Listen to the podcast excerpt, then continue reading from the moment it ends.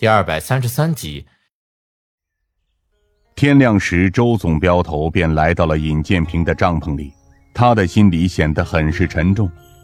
他知道这位嫉恶如仇的少令主昨夜留下来的原因，再多的感激之情对少令主来说都是多余的，但他打算留下来，陪着眼前的少令主上卧虎岭山寨为弟兄们报仇。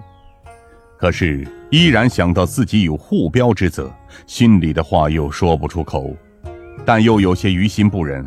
如果不是为他的事，少令主早就进川了，还用陪着他在谷中过一夜吗？最后，他还是把自己想要说的话说了出来。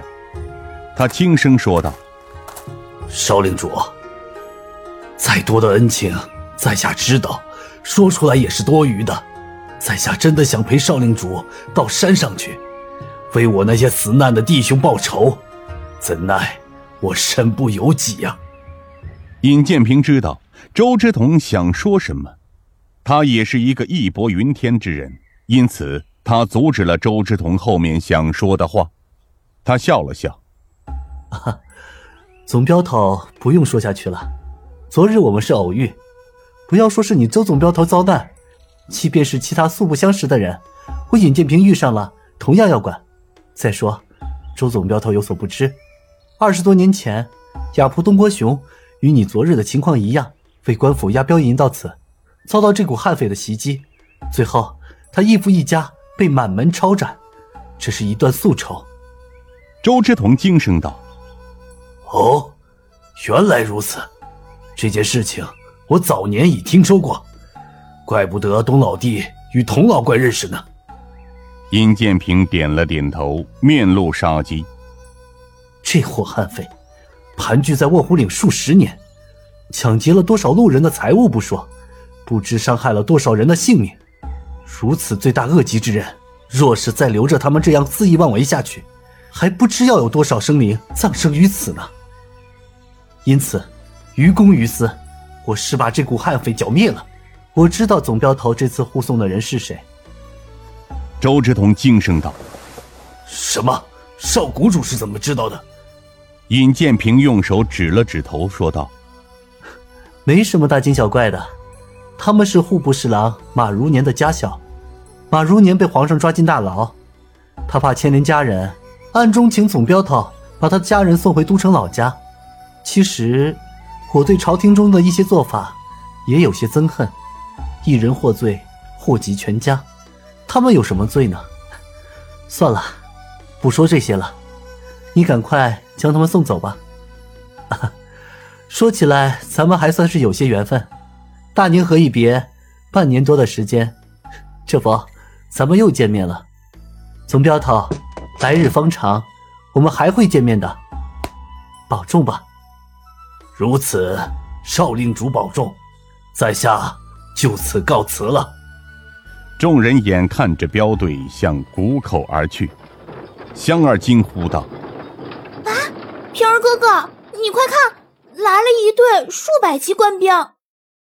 尹建平笑道：“来的好快呀，一夜功夫几十里地。”天王星道：“看来丐帮的飞鸽传书很不一般呐，尘土飞扬，马蹄震动山谷。”转眼间，官兵的大队人马就到了近处了。只见得从马上一个官兵飞身下马，跑到近前，高声道：“标下是横城都统赵文虎，奉陈大将军之命，连夜赶来驰援特使尹大人。”尹建平撩袍走了过去：“本座便是特使尹建平。”赵文虎单腿一跪。横城都统赵文虎拜见钦差大人。赵都统免礼，请起。卑职谢钦差大人。标下是晚上接到陈大将军之命，派标下连夜火速赶往卧虎岭，驰援钦差大人剿匪，因此卑职不敢懈怠，请钦差大人下令吧。赵都统，雷厉风行，辛苦了。这是卑职的职责所在。尹建平笑道：“赵都统，你扶儿过来。”尹建平将计划告诉了赵都统，标下明白。雅叔东国雄道：“少谷主，准备好了，我们是不是准备上山了？”高怀文道：“东大哥，马匹是不是留在谷内啊？”东国雄道：“有谷口另一边有一条道，可直通山寨大门口，我们骑马过去。”尹建平道：“雅叔。”你带路吧，大家跟上，走吧。半个时辰之后，众人便来到了卧虎岭大寨门口。站在寨墙上的哨兵道：“来者何人？”雅叔东国雄上前道：“门上的弟兄们听好了，我是东国雄，前来拜山讨人，赶紧通报你家寨主佟大当家的。”听到了。没多一会儿。只听得牛角号吹响，鼓声震天，寨内涌出几百名丁勇，排成两行，架起了刀剑。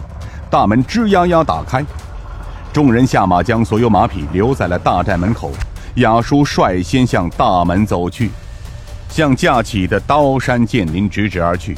只听得每到一架刀林，那刀即刻收起。尹建平虽未见识过这阵势，见雅叔。昂头挺胸，穿过一层层的刀林剑阵，却也是心中明亮，紧跟着雅叔向第二道寨门走去。